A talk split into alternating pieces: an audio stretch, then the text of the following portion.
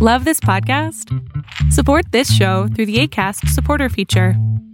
It's up to you how much you give, and there's no regular commitment. Just click the link in the show description to support now.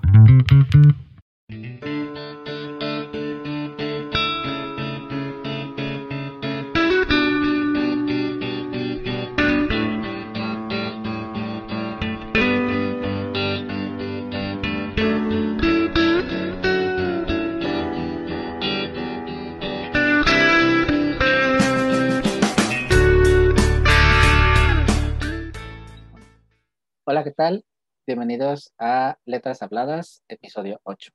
Yo soy Miguel Ángel, estoy como siempre con la fortuna de estar acompañado con Aranza Sánchez Romero, ella es responsable de contenido multimedia y filosofía en la red, y les damos la bienvenida al podcast oficial de Filosofía en la Red, un, un podcast en donde hacemos reflexión, charlas, análisis desde una perspectiva filosófica, pero tranquila y relajada.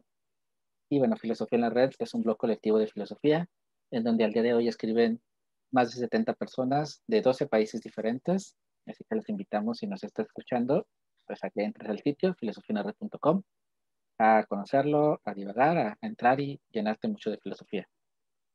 Ari, ¿qué tal? Bienvenida.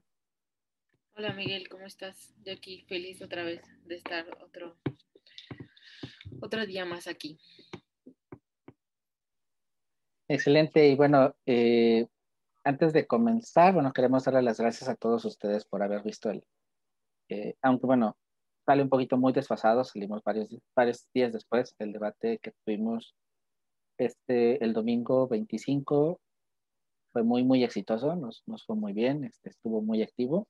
Nos invitamos, ya quedó en el canal de YouTube, así que entras, si nos estás escuchando por, por Spotify, por Apple Music, por Google Podcasts, a que entres a youtube.filosofiaenlared.com busques el video más, el anterior video más reciente, el debate, debate, debate 3, bueno, puedas entrar ahí.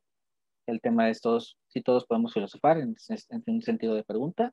Entras y te entretengas porque fue una plática muy, muy amena con, con varios autores de filosofía en la red y con Amanda Pérez, que fue una de nuestras invitadas especiales. Eh, este, bueno, Ari, ¿qué más algo que quisieras agregar? Pues invitarlos más que nada, ¿no? A ese debate.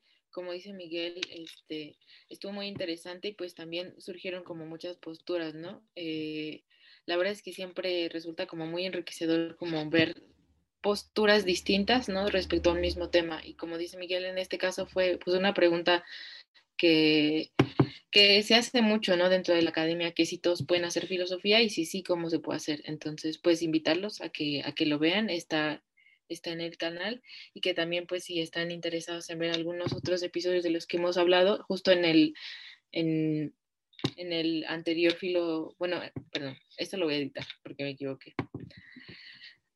Justo en el anterior episodio de Letras Habladas hablamos de, de, la, de Soul, la película de Disney, pero fue la segunda parte, entonces están las dos partes ya en el canal de YouTube por si quieren checarlo. Igual se los, se los dejamos para que, para que puedan verlo si les interesa. Igual vamos a dejar este de Sol que comentas eh, aquí en una notita de las que aparecen flotando por acá para que puedan acceder fácilmente. Y bueno, Ari, también, eh, gracias a este debate, ya que fue, no, fue en vivo, pero hubo mucha participación, varios de ustedes nos estuvieron mandando fotos de que estaban viendo el debate, así que Ari, queremos hacer esta innovación. Platícanos qué se te ocurrió y cómo, cómo pueden compartirnos por las personas que nos escuchan, que nos vean, aunque sea a posteriori, aunque sea en, streaming, cómo, cómo nos pueden hacer llegar toda esta información. Bueno, antes que nada, si están ustedes viendo el debate o están viendo algún eh, episodio de nosotros, estaría excelente que también nos, nos hicieran saber y, y, eso lo pueden hacer, por ejemplo, en Instagram o ya sea compartiendo algo en Twitter, usando, primero etiquetándonos, ¿no? Es arroba filosofía en la red o arroba filosofía en red en el caso de Twitter. Y también eh, si quieren usar el hashtag que es hashtag filosofía en la red y nosotros ahí podemos ver sus historias y podemos compartirlas también eh, en, la propia, en el propio canal de, del Instagram y del Twitter. Sí, nos va a llenar de satisfacción y de mucho gusto que, que nos compartan, que nos estén viendo, que estén ahí compartiendo con nosotros un, momento agradable de, de su tiempo y si nos autorizan ustedes, en las fotos que nos manden, la selfie que nos manden viendo ya sea algún episodio de Letras Habladas, algún filo charlando, el mismo debate o cualquier otro, o incluso escuchándonos en el coche, eh, en algún lugar y están escuchando el podcast, pues bueno, nos lo compartan y nosotros vamos a estar felices de la vida y encantados de, compartir esas historias con, con, con todos ustedes. Eh, vamos a entrar ya en tema, este, pues bueno, creo que ya hicimos mucha publicidad, un autopombo. Ari la semana pasada nos propuso una serie, estamos ahora en estas temáticas de series, este, empezamos con algo muy filosófico primero, luego aterrizamos con Soul, que ha sido en dos partes, una reflexión de esta película de Disney, y ahora Ari nos propuso eh, una serie que está en Netflix, una serie de animación. Así que Ari, si quieres plantearles un poquito el tema del, de la serie, el capítulo que nos recomendaste y un poquito quizá este contexto de, de la serie, de, de, todo, de todo ello, pues para, entrar así que de lleno en materia. Bueno, esta es una serie muy peculiar en realidad. Eh, es una, como dice Miguel, ¿no? Es una serie animada y de hecho eh, las personas que lo animan hicieron, bueno, el, el, director en este caso de animación es el mismo que hizo Hora Aventura, entonces ya se imaginarán para aquellos que son fanáticos de esa serie cómo son más o menos las animaciones. Y esta serie es, es muy peculiar porque eh, como tal, el, director o la persona que coordinó este proyecto es Duncan Russell y Duncan Russell es eh, estadounidense y tiene un podcast real que se llama The Duncan Russell Family Hour. Y eh, lo que hace él es entrevistar a muchísimas personas de distintas industrias, literalmente no tiene una industria en específico, sino que ha hablado con muchísimas personas, sobre todo temas de espiritualidad, sí, pero también de muchísimas otras cosas. Entonces, él lo que hace es que eh, este episodio, de hecho, si ustedes, digo, perdón, este este podcast, si ustedes lo buscan en Spotify, tiene más de 500 episodios, entonces ya tiene muchísimo eh, existiendo también y es muy famoso.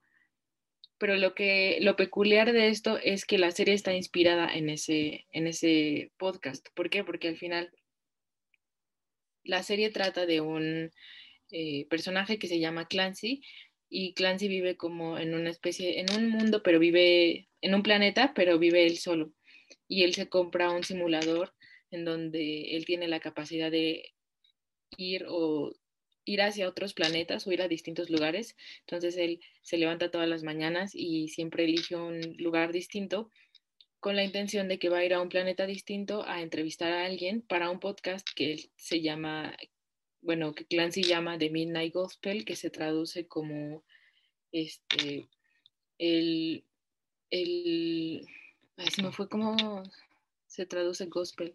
Espérame, espérame, espérame. ¿Fantasma? No, es este. Ah, se me fue. Lo editamos.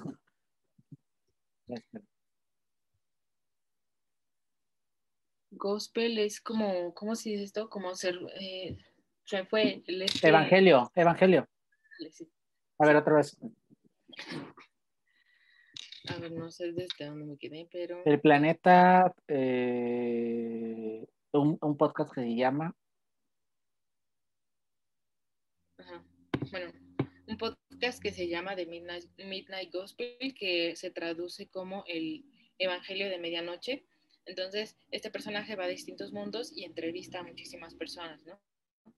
lo peculiar de todo esto es que salen temas muy interesantes, o sea, muy, muy controversiales, muy polémicos, pero también muy profundos, ¿no? Él habla muchísimo de la espiritualidad y, por ejemplo, el tema de la meditación es algo que va a surgir a lo largo de todos los capítulos, que en realidad nada más son ocho capítulos, eh, pero también habla de psicodélicos, habla del budismo, del hinduismo, ¿no? Y en este caso nosotros decidimos que para que para esta ocasión, para este Letras Habladas, habláramos de un capítulo en específico que es el número 7 y es acerca de la muerte, pero la muerte vista desde una perspectiva completamente distinta. Entonces, eh, pues sí, invitarlos primero a que vean también la serie, creo que es muy interesante, pero también es importante como tener todo este contexto porque al final los episodios, el audio de los episodios son extraídos de, del podcast original de Duncan Russell, es decir, lo único que hicieron fue extraer el audio de su podcast original y animarlo. Entonces, todas estas conversaciones que ustedes ven no son actuadas, son realmente como pasaron, son espontáneas. Es Duncan Russell entrevistando a personas importantes eh, en diferentes industrias, entonces creo que salen muchísimos temas muy, muy interesantes y también eh, pues como muy, muy profundos también a reflexionar.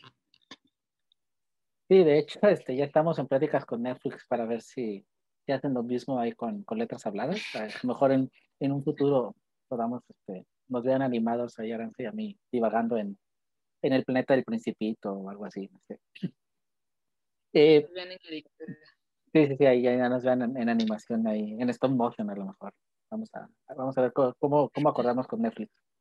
Eh, el truco que hubo aquí es que cuando Ari recomendó, me recomendó la serie para ver, o me dejó la tarea, más bien no me la recomendó, me la dejó de tarea, eh, no me dijo nunca, me habló del contexto de la serie, de que era un podcast este, intergaláctico y que viajaba pues, propiamente a varios mundos, pero nunca me platicó todo el contexto y yo tampoco me di a la labor de investigar, yo confié ciegamente en nadie, así que pues yo vi el capítulo y yo sabía que se iba a hablar de la muerte, o bueno, me dijo que era un capítulo de la muerte, y lo primero que me llevó a pensar cuando empezó a desarrollar este el episodio, ahora sí que 100% spoilers para quien, quien nos escuche, es que ¿qué entendemos por la muerte? O cuando escuchamos voy a platicar de la muerte o vas a ver un capítulo de la muerte.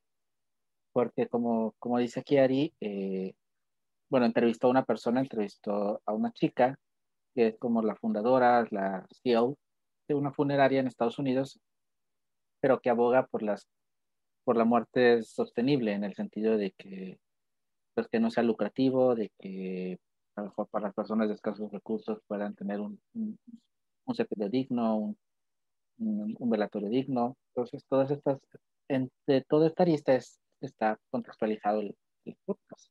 Entonces, cuando yo entro y le doy play y empiezo a ver que se empieza a reproducir, pues yo imaginaba que iban a hablar existencialmente de la muerte, ¿no? De que ah, me voy a morir, no me voy a morir, o para qué voy, o cómo estoy, no sé, iban a ponerse un plano así de esa onda, pero a lo largo del episodio te das cuenta que no, o sea, sí tocan la muerte, pero es, es como que el subíndice de todo el, de todo el tema. O sea, la línea conductora no es la muerte en sí, en, en el dejar de existir, sino lo que implica mundanamente o lo que implica a los vivos, el que tú dejes de existir. Y en ese sentido, quizá, bueno, tú, tú sabías este contexto, esta, esta situación, pero tú como, al pensar a lo mejor al ver la muerte, o al pensar simplemente en la palabra muerte, ¿qué se te viene a la cabeza? ¿Si el plano existencial o el plano más pues, secular o más, más mundano? Pues sí, creo que tal como lo dices, cuando nosotros vemos algún capítulo o un episodio de un podcast titulado así, pensamos que van a, se van a poner como muy existenciales, ¿no? Y en este sentido, The Midnight Gospel viene como a romper con todo eso.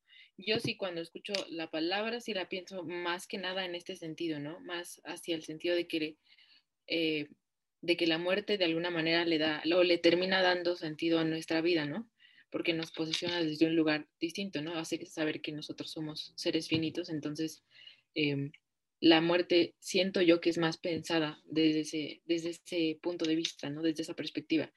Pero como dices, eh, The Midnight Gospel lo aborda de una manera muy extraña porque en sí de la muerte habla en todos sus capítulos, creo yo, pero al final habla más que nada de la, de la industria funeraria, yo pienso un poco, o sea, como que mezcla eso mucho y aparte, eh, tal cual como lo platicabas, ¿no? De lo que ocurre, pero de lo que ocurre a las personas que se quedan, ¿no? A los vivos, en este caso también a los familiares o a las personas que tienen que lidiar con, con la muerte de un ser querido y no tanto con aquellos que mueren, ¿no? O no tanto con aquella persona que, que, sabe que va a morir, ¿no? Sino que eso lo abordan, pero muy, muy por la superficie. Pero no sé, tú, tú cómo, cómo viste, eh, cómo lo abordaron, o sea, si te hizo como muy, muy extraño, de alguna manera te hizo sentido lo que decían, ¿no? No lo esperabas.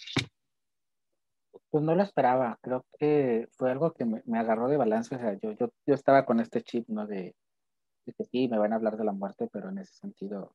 Y luego, muerte, filosofía, va a ser una, va a ser una serie filosófica, pues, pues me voy a poner aquí a encontrar el sentido de la vida. Pero me hizo mucho clic con algo que lo platicamos incluso en el debate que hubo, en el, en el debate que les platicábamos, sobre ¿por qué te afecta la muerte? ¿O qué pasa con la muerte en el sentido de en ti? Si te afecta porque dejas de existir, pero como hay una frase, ¿no? Juro que dice que pues, cuando te llegue la muerte, pues tú ya no vas a estar, entonces ni para qué pensar en ella. Es algo muy, a veces sea muy tonto, o sea, a lo mejor si lo piensas o lo analizas, pero realmente es, es verdadero, posiblemente te afecta porque dejas de tener este control que queremos los seres humanos siempre de tener esta, esta gestión de todo y al saber que hay algo tan, tan finito y tan, tan espontáneo que te puede pasar a ti, pero quizás lo que más te pega es que te puede, le puede pasar a una persona que tú quieres, a una persona cercana y que tú no tienes el control pues, de, de que se va a ir. Entonces, en ese sentido, creo que muchos no nos preparamos para ello. Si decimos, pues sí, estamos conscientes de que vamos a morir, pero lo vemos como algo tan lejano, algo natural a lo mejor, pero tan lejano, que cuando te agarra de sorpresa, pues literalmente a veces es así. No te preparas en cuanto, pues si tienes cosas a, hacer un testamento y a pagar, por ejemplo, si ya tú puedes pagarte a lo mejor a tener un, un servicio funerario contratado, al, al designar a lo mejor, incluso cosas tan, tan tontas quizá de que ya se han venido promoviendo de quién va a hacerse cargo de tu Facebook, de tu cuenta de correo, eh, de tus accesos digitales, que también es algo que se está legislando, que, que hasta ahorita la legislación es, incluso si tú te mueres y si tu esposa o tus padres quieren entrar a una cuenta, en teoría Facebook o en teoría ninguna, ninguna de estas compañías les puede permitir, aunque tú demuestres que la persona murió y que eres un familiar directo, no te tienen que dar acceso a ello no pueden quebrar la seguridad. Una, porque es teóricamente imposible que ellos mismos sepan las contraseñas y otras porque violas ese, pues, ese pacto que hizo con el usuario. Y entonces empieza a haber estas situaciones. Por ejemplo, Gmail sí tiene la situación de que tú puedes delegar eh, tu correo, porque Facebook también ya lo empezó a hacer.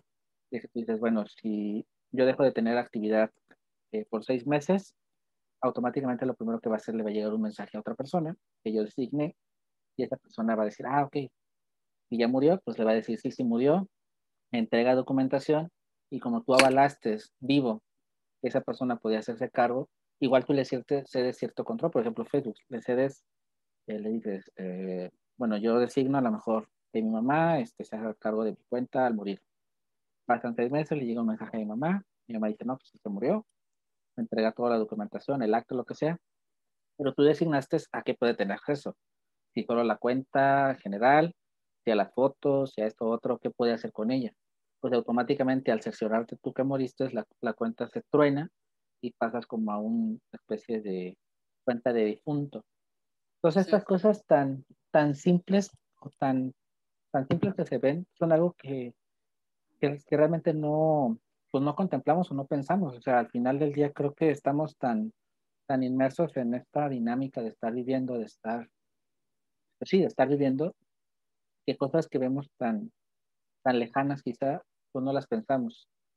Y entonces el que manejaran la situación de esta manera, que se quitaran el lado existencial a, a la muerte, o sea, al, lado de no preocuparte, o sea, no, no, no ponerte a pensar que, qué hiciste cuando viviste, o si dejaste un legado, o si esto o lo otro, me hizo analizar ese sentido, si esa es que realmente conocer esos costos y hablando específicamente de la industria funeraria, pues que es caro morirse.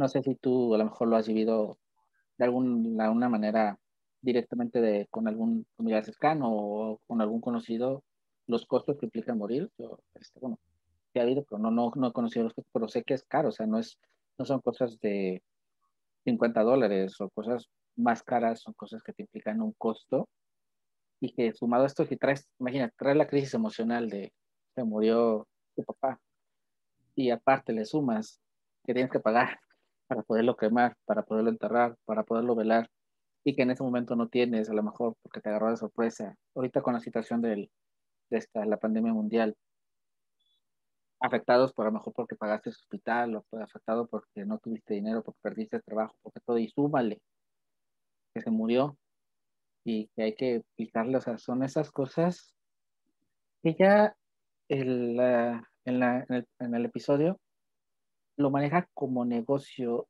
Yo nunca lo había visto como negocio como tal, aunque evidentemente pues ganan, las funerarias ganan dinero, es un negocio al final, o sea, tienen que vivir de algo, pero yo nunca había hecho como ese switchazo de que era un negocio en ese sentido. No sé tú ahí. Bueno, de todo, todo, lo que dije y aparte de esto, ¿qué, ¿qué es lo que piensas tú? Híjole, pues sí es, te pone como, o sea, te agarra en curva, ¿no? Yo también eh, concuerdo contigo, ¿no? O sea, creo que nunca te pones a pensar como en todo esto, ¿no? Por ejemplo, a mí se me hace súper curioso lo que comentas de, de, estas cuentas de, por ejemplo, en, el caso de Facebook, ¿no? De que tú puedes designar a alguien eh, para que en caso de, que, que, tú mueras, esa persona pueda tener el control de tu cuenta y entonces aparezca en homenaje a y tu nombre, ¿no? Que tal cual es tu cuenta de Facebook, evidentemente ya nadie la, la maneja como tal, sino nada más apareces tú, y creo que muchas veces eso es lo más cercano que, las personas tenemos como a la muerte, ¿no? Tampoco es como que nos pongamos a, planificar como tal eh, ese momento y yo creo que también depende mucho por el hecho de que no nos gusta pensar en eso, ¿no? O sea, muchas personas tienen un conflicto muy grande con esta parte de, la muerte y bueno, pues es entendible por qué, ¿no?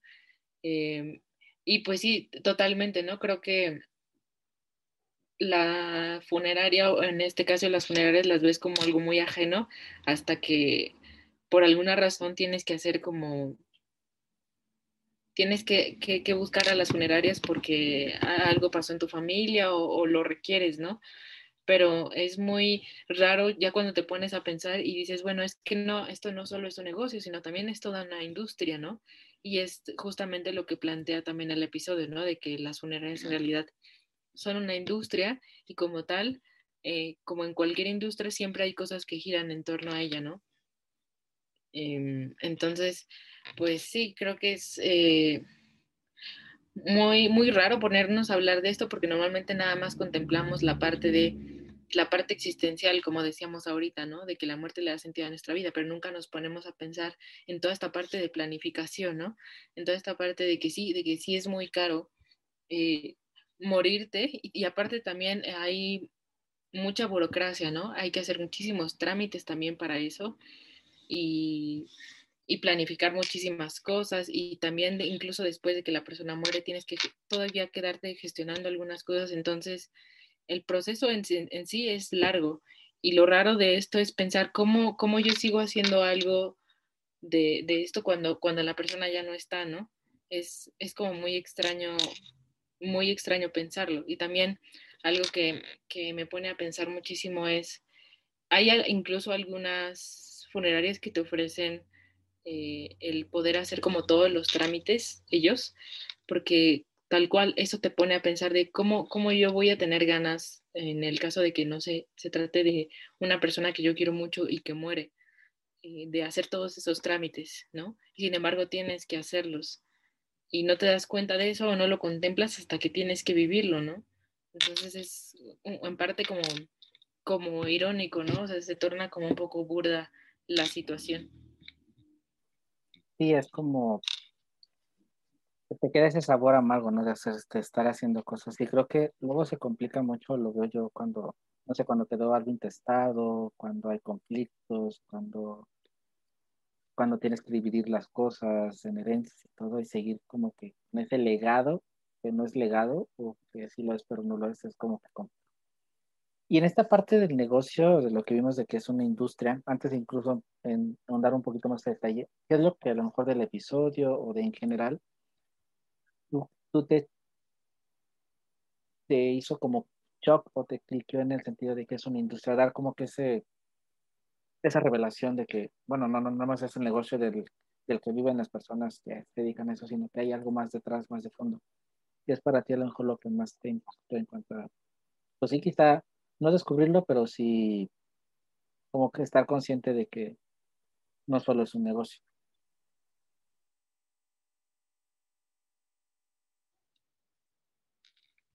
Del episodio creo que hay muchísimas cosas que te ponen a pensar pero yo creo que en mi caso fue eh, no tanto algo que del episodio, sino más bien como que el episodio me recordó esto y fue esta parte que comentaba, ¿no? De que irónicamente tú tienes que o sea, aun cuando, cuando ya murió la persona, tu, tu muerte pareciera que no, que no acaba ahí, ¿no? O sea, sino que tienes que seguir todavía después de eso, eh, planificar lo que va a pasar tú como persona que, que, por ejemplo, te vas a morir y que ya sabes que, que, vas a morir pronto, tienes que planificar lo que va a pasar, ¿no? Eh, de aquí a que eso pase, pero también tienes que planificar lo que va a pasar después de que tú mueras, ¿no? Es decir, en el caso de una persona ya mayor, o sea, de que ya tenga una familia, también tiene que contemplar esto de qué va a pasar o qué tiene que saber su familia respecto a, no sé, a lo mejor documentación o en, el caso de su situación económica o en el caso del manejo de dinero de ciertas cuentas, todo lo que tienen que saber para, para que esa persona pueda irse tranquila y, y que después de su muerte se sigan haciendo ciertas cosas, ¿no? Es decir, la persona tiene que ser capaz de ir más allá, de imaginar cómo va a ser el mundo cuando esa persona ya no esté, ¿no?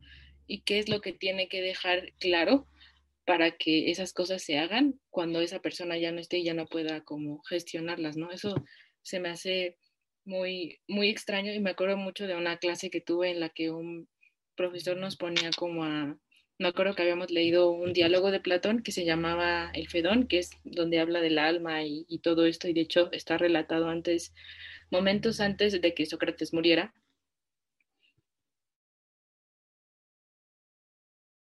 O pensar o reflexionar hacia dónde va a ir su alma cuando él muera. Y entonces el, este profesor nos decía, es que en realidad eso tiene que hacer eh, una persona, ¿no? Y decía, y extrañamente las personas que van a morir son capaces de vislumbrar o de poder proyectarse hacia un futuro en donde ya no están ellos. Eh, entonces esto se me hizo como, o sea, esto me voló la cabeza, ¿no? Creo que es muy extraño, pero no, no sé si, si, es por la situación de que tú mismo sabes que vas a morir, que es lo que, lo que te fuerza a pensar así, o si es algo que cualquiera puede hacer en cualquier momento de su vida, aunque no, aunque sepa que no va a morir pronto, pero este, pues sí, eso. ¿A ti qué, qué fue lo que te hizo como el, ese como choque? Bueno, tomando primero lo que dices, este, ahorita me imaginé, ¿no? Que la persona que va a morir le deja escrito, ay, ¿sabes qué, esposa? Tú no eres la única y este, te, pongo la dirección de la que sigue, ¿no? O sea, a lo mejor en plan telenovelesco, ¿no? Es, creo que el, primero esta parte del por qué no todos somos capaces de pensarlo, me, viene más a mí a la mente en este apego que tiene el hombre, el ser humano en general, en cuanto a, en cuanto a su naturaleza. Nos queremos apegar siempre a las cosas, queremos siempre tener ese control, tener esa, tenemos esa manía de querer controlarlo todo. Y al saber que hay cosas que no vas a controlar, como esto de la muerte, creo que es lo que te impide pensar. Y desgraciadamente, como dices, cuando realmente ves la muerte, ahora sí que de cerca, cuando, cuando tienes como que esta esta ventana de que pues es algo que pues te guste o no va a llegar de una manera más inmediata, quizás cuando ya como que te das ese trago de humildad y dices, ¿sabes qué? Pues, pues no. Si, si llega, si es real, si me va a tocar y me tengo que poner a reflexionar. Pues creo que el sentirnos tan apegados a la vida es lo que nos hace no pensar en el, en el más allá. Y el dar todo, darlo por sentado, porque tú dices, yo mañana voy a ir contigo, voy a salir al parque, pasado mañana tenemos una grabación de letras habladas, el jueves, el viernes hacemos no sé qué, y no, no damos por sentado que, que hay esta, pues esta variable, que no necesariamente es porque tienes que estar enfermo, porque tienes que estar anciano, para que suceda sea, puede ocurrir cualquier cosa, desde un, desastre natural, desde que sales a la calle y te atropelló algo, desde que se te cayó una piedrita o te cayó algo, te mordió un perro, lo que sea. O sea, son variables que no controlas y que tú das por sentadas que, que puedes controlar. Y tú dices, no, pues pasado mañana me voy a no sé dónde. Y entonces, el no darte cuenta de esa finitud, el no quererlo aceptar. Y ese apego, creo que es la parte más más grande de lo que nos impide tener como que ese valor de decir, ¿sabes qué? Pues, pues no, o sea, y algún día voy a morir y puede ser mañana, y entonces creo que yo, y es algo que a mí me quedó mucho de lección, o que yo trato de practicar, es tratar de vivir el hoy de la mejor manera, sin quedarme con esas angustias, con esos miedos, y es que si se me ocurre hacer algo, si quiero hacer algo, y está dentro de mis posibilidades humanas o monetarias, o lo puedo hacer, pues tratar de hacerlo, porque el, el descubrirte realmente vulnerable, el no sentirte todopoderoso, y por ejemplo ahorita lo estamos viendo con, con el COVID, de que el ser humano se sentía súper poderoso y que podía controlar todo, y un bicho pues vino a destruir todo y, y vino a parar la economía mundial, y es algo que no se ha podido controlar. El sentirnos, el, el valorar eso, que somos vulnerables, nos puede permitir como quedar ese salto al más allá y decir, bueno, ok, desprender y no tener apegos, creo que es la palabra. Y en cuanto al negocio, pues mi, fue algo como que no fue la revelación del siglo, pero fue algo que me marcó, así que, o sea, sí es cierto, o sea, porque bueno, en el podcast se plantea, en el, en el episodio se plantea un poco el sí, qué tan necesario es de que el cuerpo se vele en un lugar, o se vele tu casa, o que le hagan estas cosas, o que hagan otras. En ese sentido, no sé si es tan que sea necesario o no. Creo que sí puede implicarse o podemos justificar el término sanitario, que no es lo mismo velar un cuerpo en un, en un lugar que es especializado, está adaptado para ello, que a lo mejor hacerlo en tu casa. Aparte, creo que también puede, se puede implicar lo que es el, lo emocional. Pues te pasa, ¿no? Cuando, cuando muere alguien a lo mejor y, y ve su cama, ve sus cosas, pues te cimbra, te, te, te, te pega. Entonces al imaginar que a lo mejor tienes el cuerpo en la sala para, para velarlo, pues después a lo mejor imaginar que pues, a los días siguientes vas a estar en esa misma sala viendo un programa, o sea, a lo mejor eso puede ser, no visto a lo mejor desde el negocio, pero viéndolo desde el lado más humano, como que el querer darle otro lugar para hacer esas cosas puede ayudarte un poco en este proceso de, de desapego de la persona que murió y en el proceso de duelo. Y algo que, que platicábamos Ari y yo antes de entrar a, empezar a grabar, era esta dignidad, que igual ahorita lo abordamos más atrás, más adelante, pero la dignidad que debe tener el cuerpo. Porque, bueno, yo como enfermero y siempre no lo, no lo, no lo taladraron mucho, o sea, una cosa es que está el cuerpo y que pues, ya es algo inerte, la otra cosa es que no tenga una dignidad, porque al final del día, quitándole todos los matices religiosos de que hubo un alma y de que es un cuerpo divino y creación de Dios, o sea, quitándole todo el aspecto religioso, no deja de ser un cuerpo que cohabitó ahí, habitó ahí un humano, o, o habitó, o sea, ya no está consciente, ya dejó de existir, ya sea que esté en el más allá, en el más acá, en, en donde crean o donde no crean, o ya simplemente hizo kabum y ya dejó de existir, pero al final del día una, una persona. Entonces, no es algo que puedas tratar como un objeto. Tienes que darle una, o al menos yo, eso me quedó a mí, creo que al menos yo eso comparto. Tienes que darle un respeto al cuerpo, el tratarlo, por ejemplo, cuando, cuando amortizas el cuerpo y, no sé, queda en el hospital, queda en la cama y le, le tienes que poner, por ejemplo, algodón en todos los orificios, tienes que vendarlo, tienes que cubrirlo, tienes que amortajarlo para que baje pues, a la, a la TMF, a la que son los, la forense y todo esto para que igual le hagan la, la autopsia si aplica o lo que sea. Al momento de hacer ese proceso te tiene que hacer con, y no en una especie de ritual, porque obviamente no es un ritual, pero sí hacerlo con un respeto hacia, hacia eso. O sea, incluso al estarlo haciendo, o sea, te desnudas al cuerpo y, y tienes que cubrir el cuerpo, o sea, te lo enseñan, es cubres el cuerpo mientras tú lo estás manipulando, porque no porque sea un cuerpo inerte, te da ese derecho de transgredir su intimidad, porque no deja de tener una intimidad como, como cuerpo. Entonces, o sea, aunque lo estás manipulando, lo tapas, lo cubres, te volteas como si esa persona, o sea, como si el cuerpo, o sea, hubiera totalmente una persona vida, con vida, con dignidad.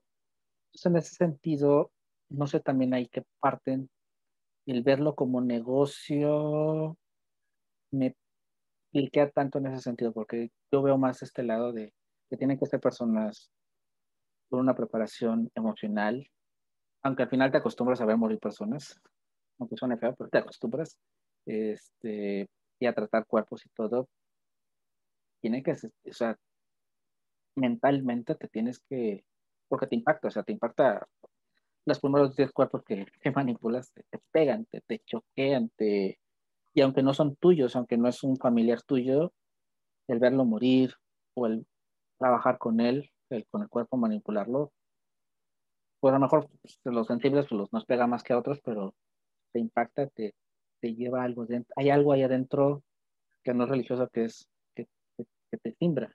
Entonces, obviamente, estas personas tienen que tener esa, esa preparación mental, esa, esa, esa frialdad, esas cosas que, no sé, a lo mejor el lujo y todo esto se pudiera ver como negocio, igual esto lo podemos abordar de que tanto el funeral y todo esto es para el muerto o es para el vivo, pero en esta parte sí como que no me, no me cuadro tanto en esta parte de, o al menos yo no lo veía como un negocio como tal. Y tratando de como continuar una parte, igual ahorita, igual ahorita me, me replicas, eh, algo que me pareció interesante ya netamente del episodio fue la parte de que lo primero que cuando se encuentra finalmente a la muerte, cuando vea, viaja un planeta y ya, total, se va a encontrar a la muerte, ella la ve como una especie de cuevita, hay que en Platón, la cuevita que estaba ahí metido, y, y cuando dice que quién es y todo, eh, dice, que dice que la muerte, y bueno, que va a salir a, a, tener un encuentro con él, le dice que lo imagine, que la imagine, y que ella va a tomar la forma que él imagine. Al final imagina una forma muy bizarra y después bueno, se va adaptando y queda una forma un poquito más antropomórfica. Pero el, el hecho de decirle, soy como imaginas, creo que esa pequeña frase engloba muchísimas cosas. No sé tú, Ari, cómo ves esa cuestión. Sí, creo que esta escena que narras al principio del episodio es muy poderosa, ¿no? Porque de entrada ofrece como ese preámbulo por el cual, si bien se, va a desarrollar y se va a fundamentar todo el episodio, aunque no se vea como de manera explícita, ¿no?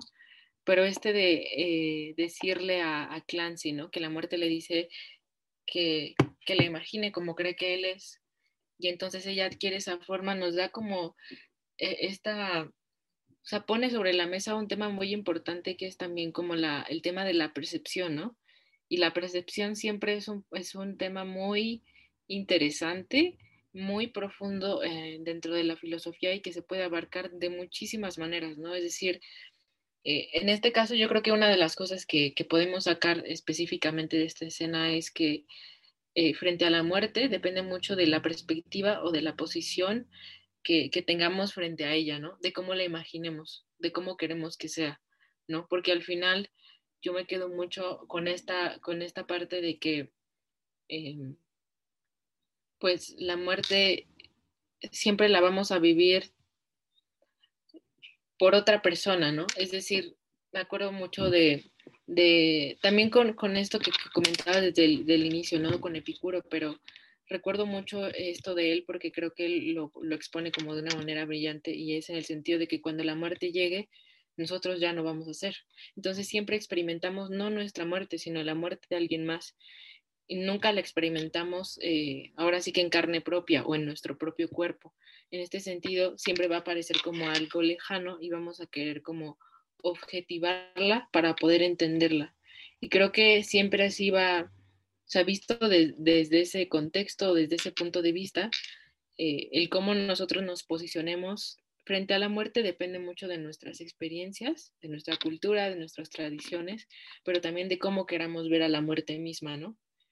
Eh, en este caso específico es la muerte, ¿no? Pero creo que pasa con muchísimas otras cosas, ¿no? También podríamos preguntarnos lo mismo de la vida, ¿no? ¿Cómo creemos que es la vida?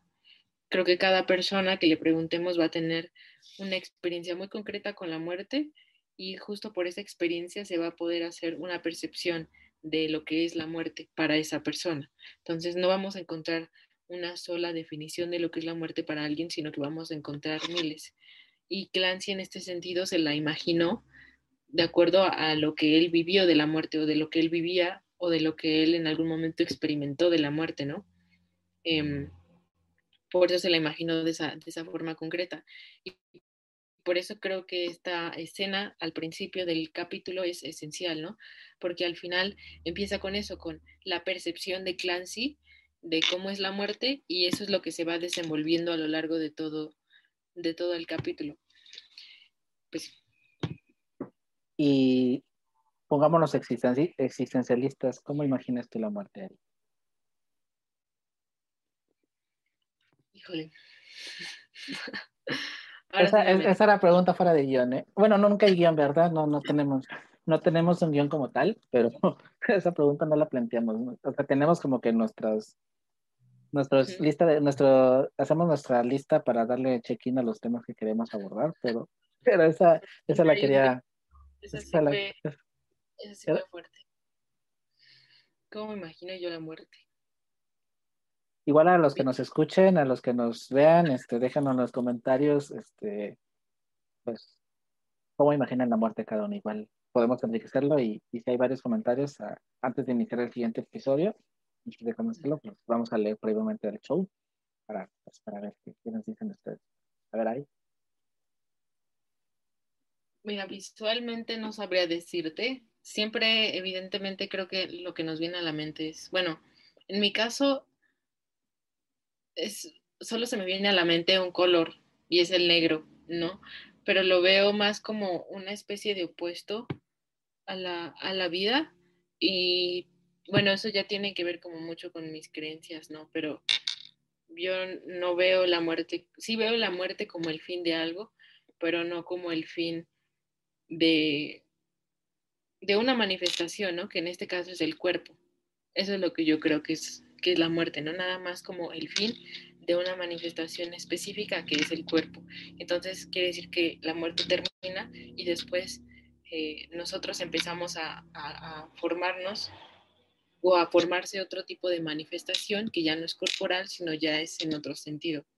Pero creo que, no sé, es una pregunta muy difícil y no sé, también está esta parte, ¿no? Del, miedo que muchas personas le tienen a la muerte. Yo hubo un tiempo en el que me preguntaba mucho sobre esta parte porque yo, o sea, en mi caso, no, no le tengo miedo a la muerte, pero sí le tengo miedo como a que alguien cercano a mí muera, ¿no? creo que muchas personas tendrían este miedo, ¿no? Pero me acuerdo que, que pensando en todo esto me preguntaba yo, bueno, pero eso no, no es de alguna manera tenerle miedo a la muerte, porque si alguien me preguntaba en esa época, oye, ¿tú le tienes miedo a la muerte? Yo decía, no, porque pues no le tengo miedo a la muerte, pero sí tengo miedo de que alguien que yo quiera muera, o a lo mejor de que en mi muerte pueda ser dolorosa. Eso no es de alguna manera como tenerle miedo a la muerte, eso es lo que me quedaba pensando yo. Pero creo que es, un, es algo muy complicado, ¿no? Como tratar de describir a la muerte. Pero tú, ¿cómo te la, te la imaginas? O sea, ah, para ti, ¿qué, Sí, pues sí. me la metí y me la regresó. Eh, como el fin. En creencias estoy un poco complicado. No estoy como que muy, muy convencido de, de una creencia como tal. Pero sí se me hace como el fin de algo, el fin totalmente. El dejar de ser. Ahora sí, ya el no pensar ni el ser, solo no existir. Eh, creo que en ese sentido, no imaginarme ver algo como que al final de algo, de un túnel o, tener un encuentro místico, fusionarme con el Dharma, con el karma y todo eso, mm, ahora no lo veo como tal. Simplemente creo que es un, como si fuéramos, no sé, un, un, no un ordenador, porque ya estos tienen batería, pero fuéramos un, un aparato de algo y nos desconectaran totalmente. Y simplemente creo que es eso, para mí es el, el dejar de, de existir. No sé si hay una existencia más allá, no sé todo esto. Nadie, bueno, de hecho nadie lo sabe, pero, este, o sea, todos dicen que saben o todos creen que, que hay algo, pero al final realmente la verdad, pues no sabemos qué, qué hay, qué hay más allá. Entonces, para mí, creo que lo más tangible es el dejar de existir. Y bueno, ahorita que estabas comentando de, esto del miedo, ¿no será que este miedo está disfrazado no tanto de miedo de, que perder a alguien, sino del egoísmo, a lo mejor interno de perder, de perder a alguien? Porque una cosa es, o sea, sí te da miedo, pero no es el egoísmo del, ser egoísta y decir, no quiero que se vaya, no quiero que, porque es mío, porque es mía, porque ¿Qué, crees que sea ahí? Porque yo pienso que a veces cuando pensamos nosotros, ay, no quiero que se muera mi mamá, o ay, no quiero que se muera, incluso hasta, hasta algo más, tipo, mi perrito, mi perrita, o lo que sea, es como que en ese apego de, no quiero que se vaya, pero no es tanto de, ay, te quiero, te amo, te voy a, sino es de ese egoísmo, a lo mejor imperceptible que no te das cuenta, no nos damos cuenta y que inconscientemente lo, lo traemos como que en esa esencia. O al menos yo pienso así, ¿no? Que, que no es tanto miedo a perder a alguien, sino como un poco de egoísmo de, de no dejarlos ir. Sí, completamente. Creo que cuando, cuando pasa esto de que una persona muere y que y te, y te da como este, o sea, yo sí le diría miedo en el sentido de que te da miedo que tú sufras, pero es algo tuyo, ¿sabes? O sea, porque creo que no es como que la otra persona no te importe, claro que no, pero creo que al final eres un humano, ¿no? Y entonces, eh, evidentemente, este miedo es hacia qué me va a pasar a mí cuando esa persona ya no esté, ¿no? O sea, ¿qué va a hacer de mí? ¿no? Y, en este caso a muchas personas yo creo que se les viene a la mente esto de que cuando esa persona que tú quieres ya no esté, tú vas a sufrir y vas a sufrir mucho. Y tú sabes que la otra persona no, porque la otra persona va a dejar de ser y en este sentido ya no va a sufrir, ¿no? Incluso puede ser el caso de que una persona eh, muera. Entonces en vida estaba sufriendo y tú sabes que, que ya ahora que ya murió, ya no está sufriendo, pero aún así te duele, ¿no? Y te da miedo porque tú dices, es que esa persona ya no está sufriendo, pero al final yo sí estoy sufriendo. Entonces creo que sí concuerdo completamente contigo, ¿no? Creo que está este miedo por la muerte en el caso de que se presente eh, así tal cual como lo dije, ¿no? De que tengas miedo de perder a una persona cercana a ti, es más miedo de, de, cómo eso te afecta a ti, de cómo realmente afecta a la otra persona. O sea, el hecho de que esa persona ya no exista, y de que se pierda ciertas cosas. A lo mejor eso te duele, pero quizá no tanto, ¿no? Sino que más bien te duele esa parte de, de ti que se va a quedar con ese, con ese vacío, ¿no? Entonces sí, sí, concuerdo con lo que dices. Y bueno, siguiendo con las preguntas existencialistas, eh, bueno, ha habido filochelandos en donde les pregunto a las personas, a los, que, a los invitados, que escriban de qué ¿Qué, diría su epitafio si lo pudieran escribir hoy? Pues evidentemente lo tuvieran que colgar. Pero no, esa no es la pregunta. Eh, mi pregunta es, mi pregunta es, o mi curiosidad es, si dejaras de existir, si murieras, te quedarías como que con, te quedaría como que este famoso, a lo mejor de los, en las películas, ¿no? Los fantasmas, estos asuntos pendientes que resolver, o podrías decir, por ejemplo, si, llegara a la muerte, si, en como te lo imaginas, no, este, no sé, esta figura antropomórfica, esta calavera y dijera, ¿sabes qué? Pues te toca, ya, vente conmigo. En ese momento, ¿tú crees que podrías decir, pues, órale va, y pues, el vivo al, al gozo y el muerto al pozo, o, o hay cosas que como que te costaría desprenderte, dejar de, a hoy, hoy día? No, creo que no me costaría. Eh, es muy extraño porque esta pregunta que tú me haces de manera muy extraña me la hago yo muy seguido, ¿sabes? Entonces, em, creo que no me costaría y creo que es porque tal cual, creo que siempre me esfuerzo por porque pueda vivir mi vida como de una manera en la que yo sé que van a quedar muchas cosas que a lo mejor me hubieran, y yo creo que a todos, ¿no? Este, si nos viéramos como enfrentados a, esa situación de decir, nos vamos a morir pronto, por ejemplo, ponle tú mañana, claro que a todos nos van a quedar cosas que nos hubieran gustado, pero creo que no hay nada que me detuviera, o sea, que, yo diría es que sin esto no puedo yo seguir, creo que no, no habría algo así. Em, creo que en ese sentido como que estaría completamente satisfecha, incluso aunque llevara yo un mes deteniendo todos días malos, creo que ni aún así podría decir que, que no podría irme como, como bien, o sea, como en paz, creo yo, y también, este, o algo que me atara, como a quedarme así.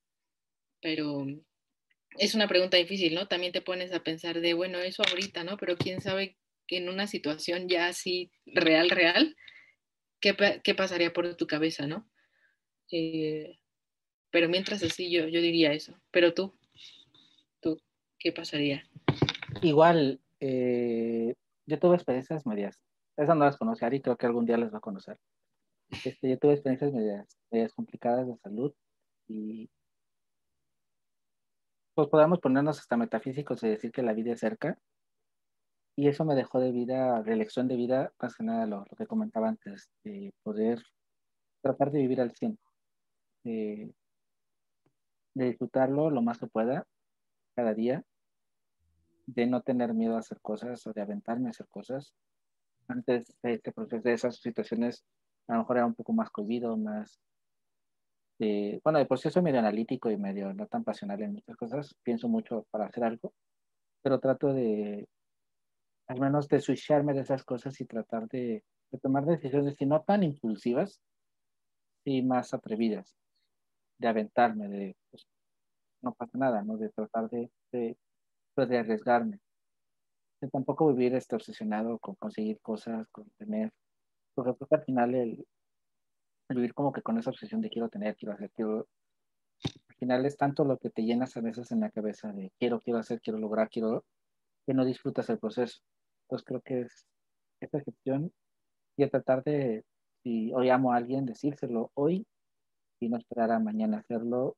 Si hoy quiero dar un detalle y pues no es ni su cumpleaños, ni es el día de algo, ni lo que sea, simplemente darlo el, el mostrar mi afecto a las personas que aprecio, porque las aprecio, simplemente no porque tenga que pasar algo. Creo que el no callarte cuando pues tienes que hablar y a veces te callas porque te va a decir la otra persona, se va a reír de mí o, o no lo va a volar o no lo va a apreciar o no lo va a aceptar, te puede limitar, pero al final del día es lo que te puede hacer algo que, híjole, y si hubiera hecho y esa pregunta más o menos como tú haces, es yo, es, yo, es, yo me pregunto ante una situación y años después o si meses después pudiera llegar a mí como que la pregunta, si yo hubiera, este, si yo hubiera ido a no sé dónde, o si yo le hubiera dicho a fulanito esto, o si yo hubiera, entonces, ante una situación, me pongo a pensar, ¿me voy a arrepentir de esto? ¿Me pudiera arrepentir de, de no hacerlo de hacerlo? Y si mi pregunta es que si no lo hago, ¿me puedo arrepentir en algún momento?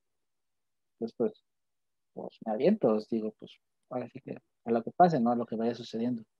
Yo creo que esas son lecciones que a lo mejor las canas te van dejando y, y que, que, me ha enseñado la, la vida, ¿no? Que ahí las, ahí las contemplando. Y ya, si quieres, para ir cerrando este episodio, poquito,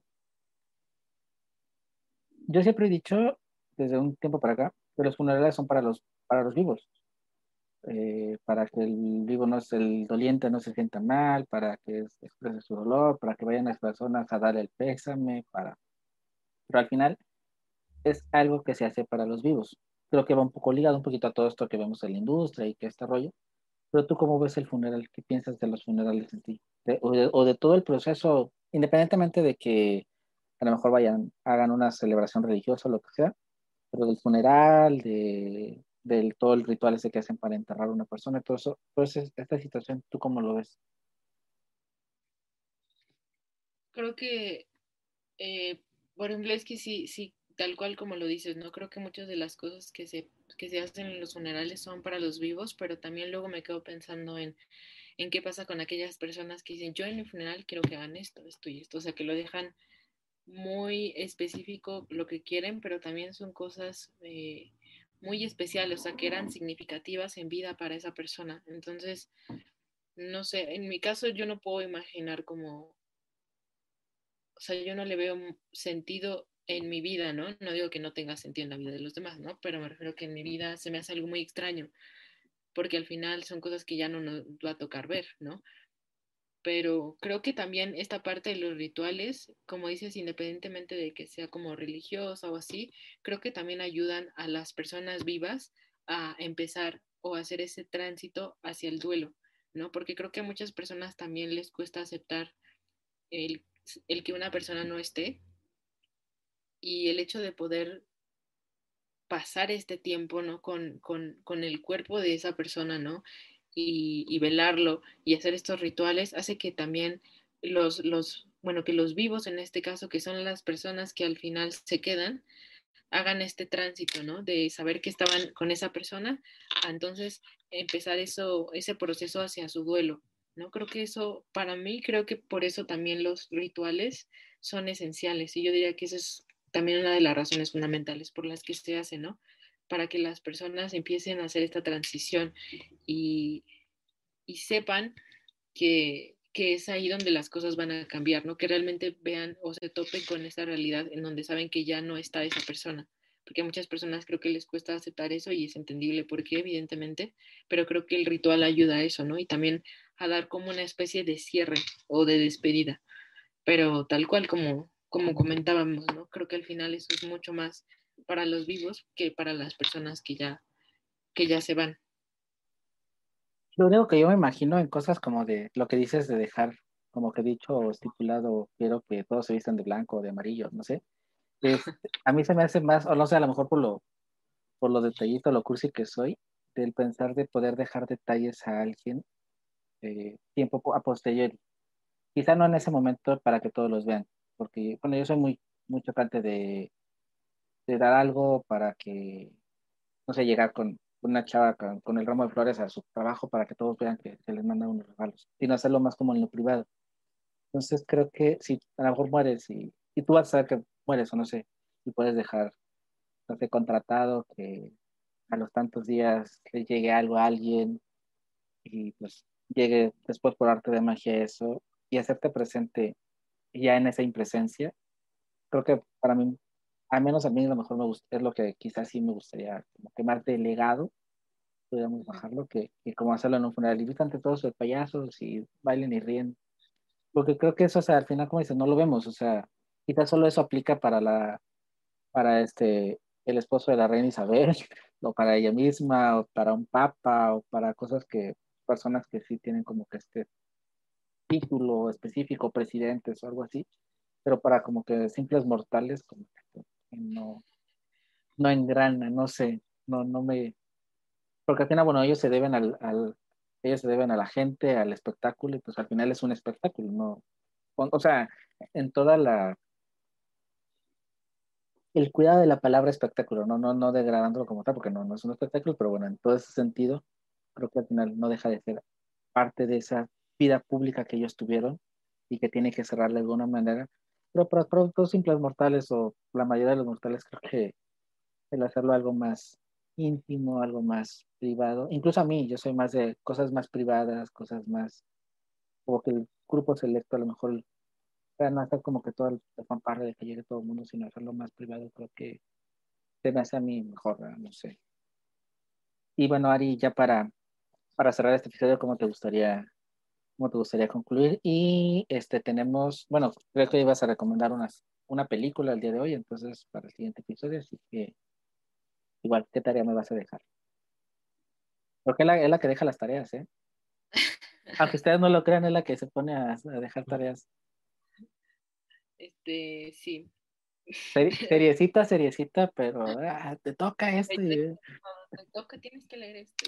Este, el, el lado oscuro de Ari no lo conocen, o sea, este, es el lado aquí, ay, sí, no, la, verdad es que te, carga ahí como, no, no la tengan de maestra, ¿eh? Yo soy la que exploto, que digo así como, a esta hora, no es cierto, pero, este, quiero decir, bueno, para cerrar, creo que, no sé, es que este tema es muy complejo, pero también me hace preguntarme desde otro ángulo, ¿no? Ver la muerte como desde otro ángulo. Y quizá lo único que, dejaría como ahí al aire, pero no tanto como, como conclusión, sino sería como invitar a reflexionar, es esta parte de una, o sea, como eh, indagar sobre nuestro concepto de la muerte, o sea, pero el individual, el que cada quien tiene, porque creo que este determina muchísimo cómo vivimos nuestra propia vida, ¿no? Y las decisiones que tomamos. Y la otra sería como también una, invitación a, hacernos esta pregunta, ¿no? O sea, como de eh, es esta, esta pregunta de qué pasaría si mañana ya no estamos. Iba a sonar muy, muy rara, pero creo que realmente sí guía, sí puede guiar de una manera radical tus decisiones, ¿no? Es decir, si mañana ya no estés, ¿no?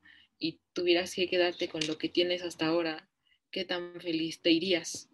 O sea, si te, si te irías tranquilo y, y si no, yo también optaría como por esta parte de empezar a, a, cambiar un poco los paradigmas que tenemos respecto a la muerte y saber que no podemos abarcar todas las cosas, ¿no? Al final, por más sueños y deseos que tengamos, creo que hay muchos que en el momento en que nosotros nos vayamos de aquí se van a quedar inconclusos.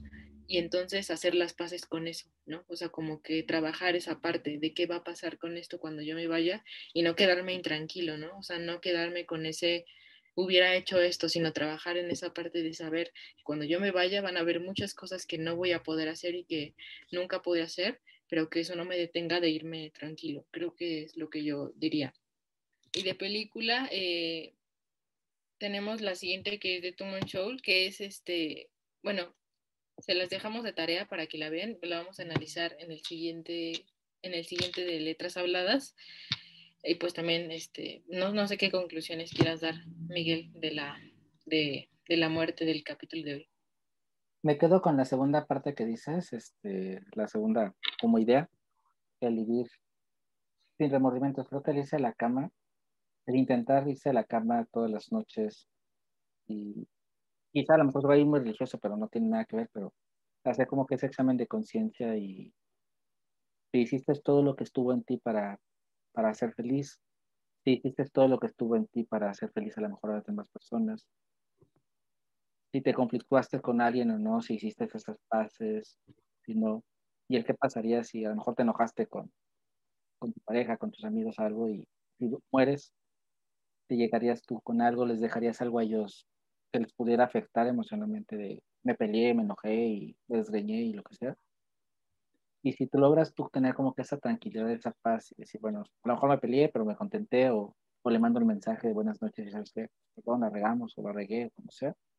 Y el cerrar, tener ciclos cerrados siempre, círculos cerrados siempre de relaciones humanas y de cosas que quieres lograr, creo que es lo que al final del día pues es lo que nos puede dar paz interna a nosotros y también paz a las demás personas, a nuestros, a, nuestros, pues, a las personas que nos rodean, porque al final si les dejamos a ellos tranquilos o tranquilas, pues al final, aunque va a ser doloroso el proceso, pero poco a poco va a ser más fácil aceptar que si te vas enojado o si te vas este, conflictuado con alguien, pues si se muere, pues te vas a quedar siempre con eso. tanto el vivo se va a quedar con el, se queda con el remordimiento, con la culpa, y el muerto, aunque quizá ya ni se entere, pero igual al momento de morir se angustió por ello. Entonces creo que el, cerrar ciclos día a día, creo que es la clave, como dices tú.